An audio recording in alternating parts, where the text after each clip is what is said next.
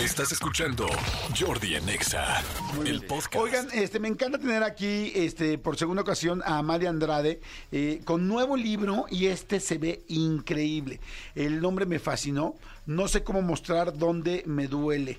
Este, habíamos tenido ya plática eh, de uno siempre cambia el amor de su vida por otro amor o por otra vida anteriormente. Y ahora, ahora Amalia está con este nuevo libro que me fascina. Amalia, ¿cómo estás? Bien, feliz de estar acá otra vez. ¿Cómo estás tú? Bien, encantado. Este, les digo, a mí me encanta hablar de emociones, pero ya nada más de ojear el libro en este momento, el diseño, la idea, está fantástico. Pero además lo que me encanta es que eh, se acompaña con un gran diseño de planeta, pero bueno, tu libro anterior es una locura y no me quiero imaginar lo que es este. Cuéntame, por favor, de no sé cómo mostrar dónde me duele.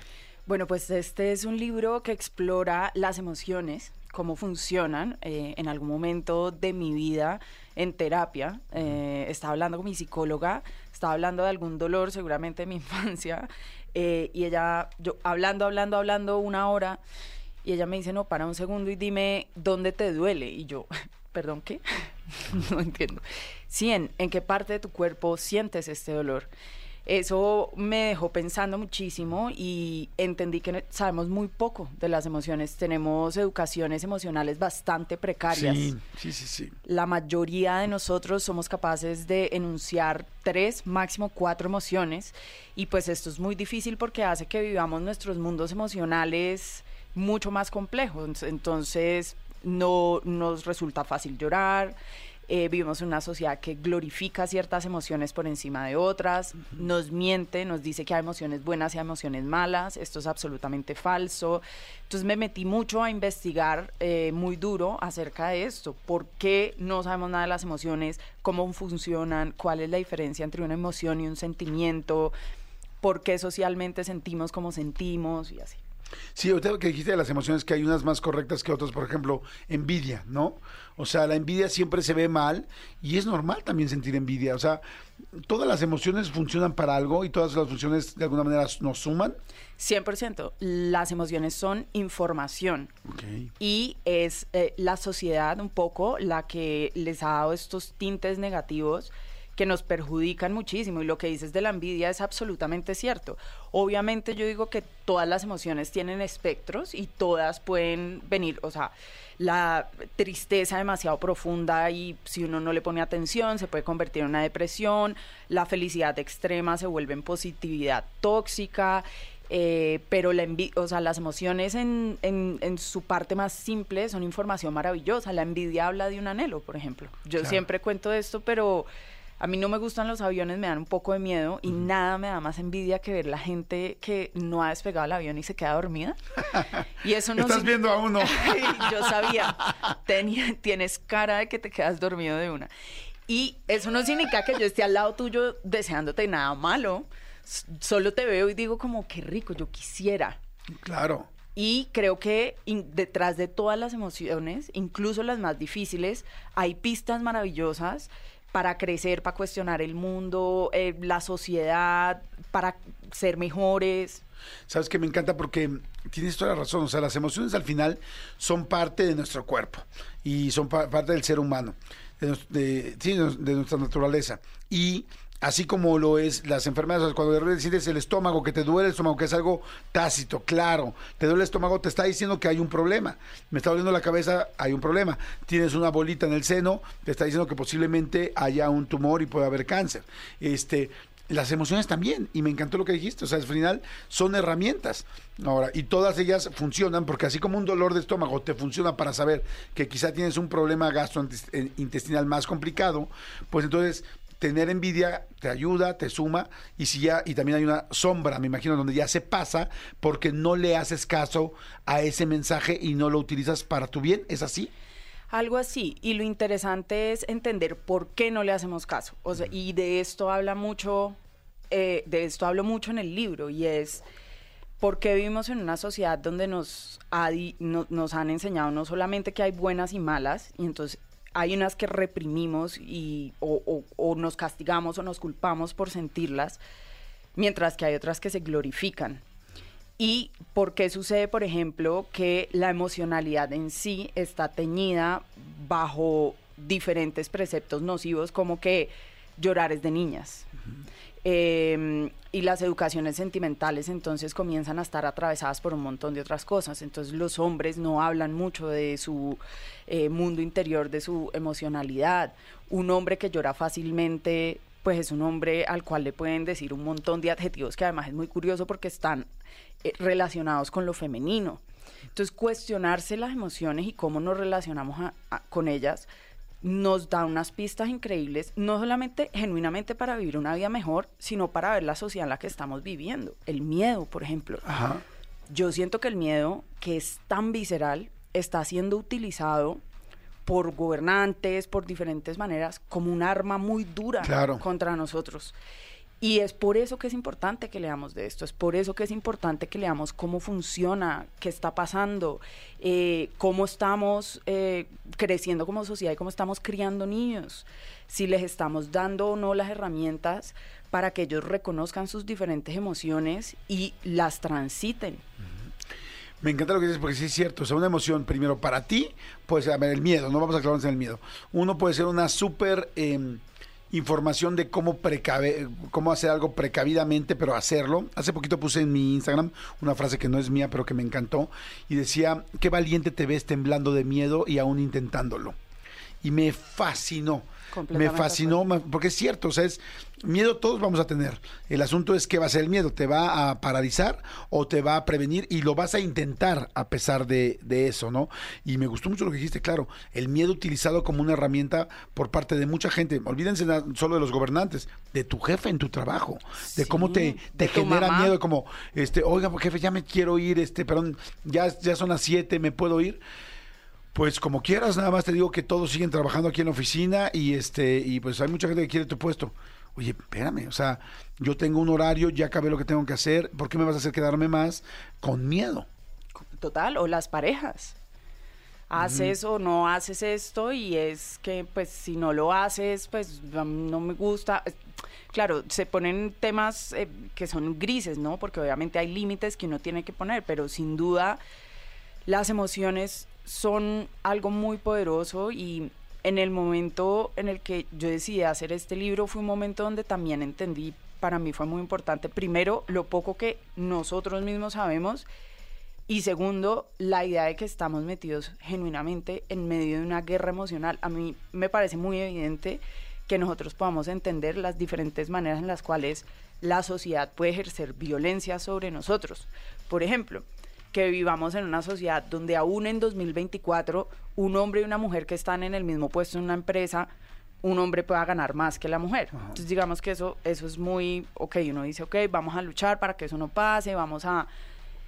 Pero en el momento en que yo entendí que la guerra es con lo más íntimo mío, en el momento en que yo entendí que a mí la sociedad me está diciendo, porque soy sensible, porque lloro mucho, una mujer brava, una mujer con rabia, es instantáneamente una mujer histérica. Vimos en una sociedad que nos coopta a sentir en cárcel, como en pequeñas cárceles.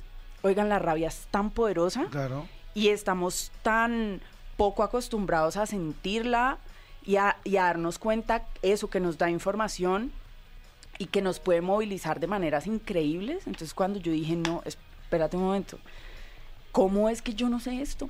Si, de emociones es de lo que está hecho mi día a día. wow, qué interesante, es cierto.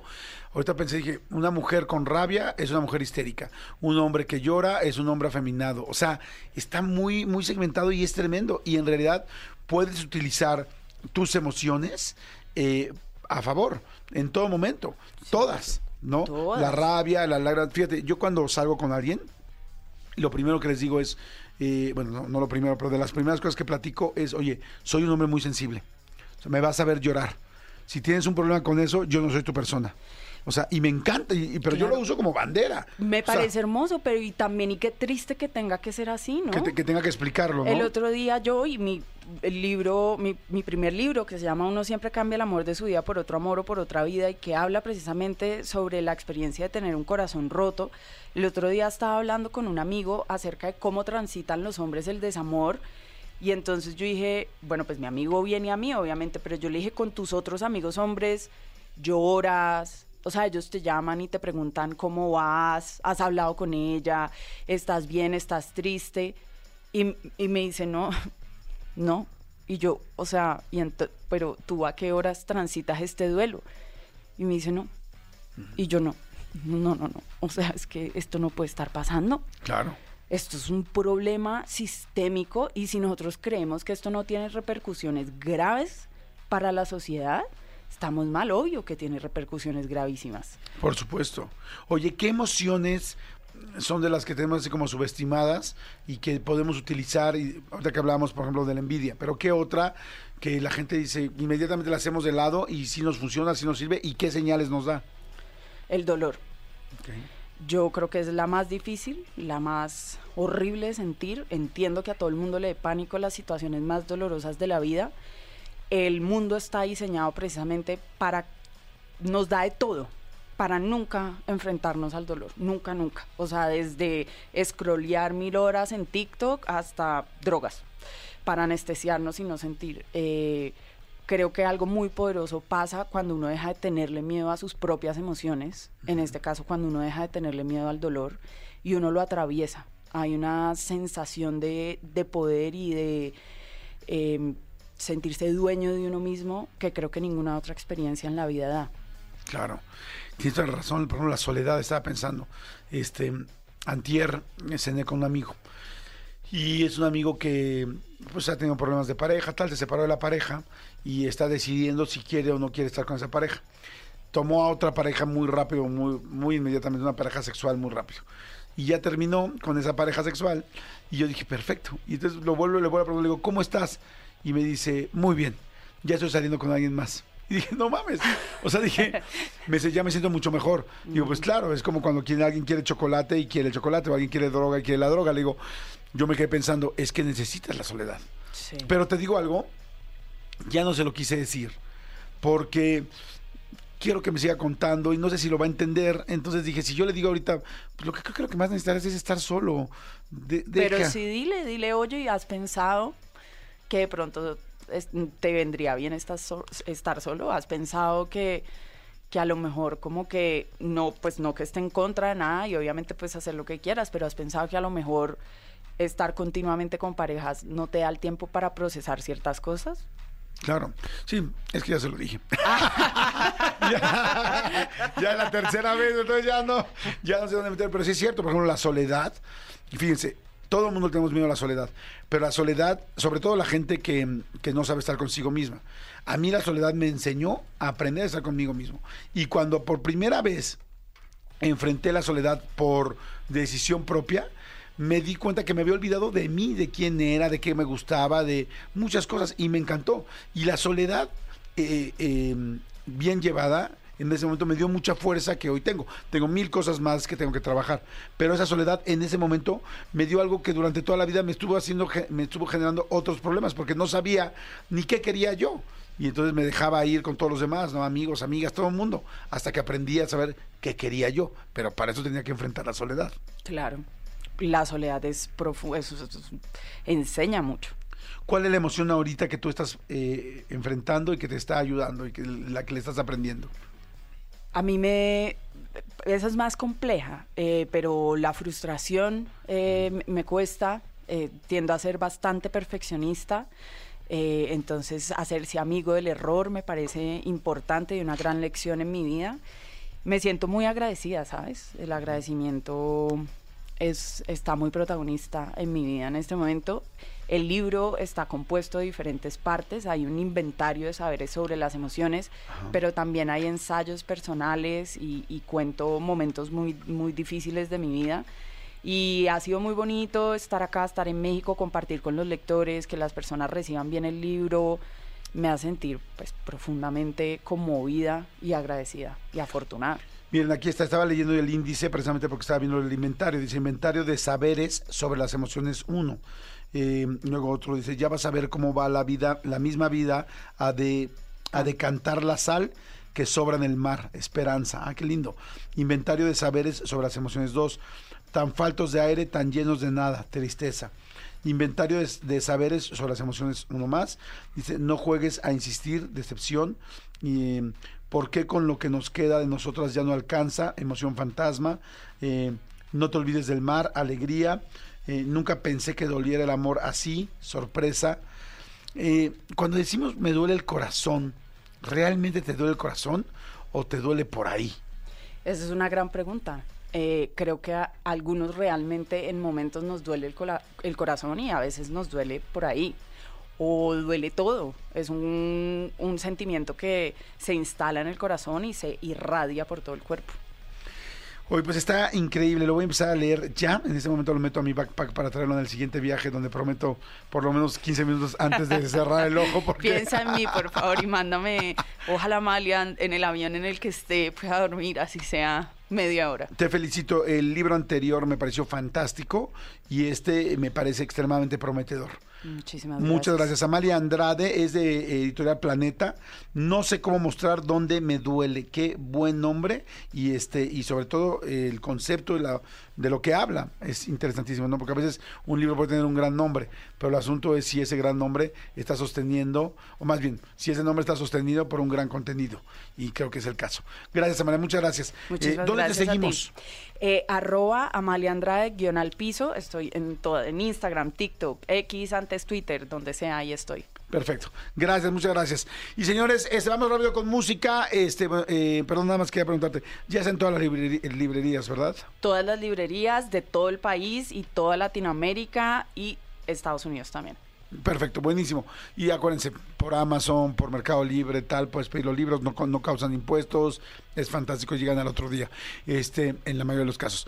Vamos con Danny Ocean, son las 11 de la mañana con 39 minutos, soy Jordi Rosado. Escúchanos en vivo de lunes a viernes a las 10 de la mañana en XFM 104.9.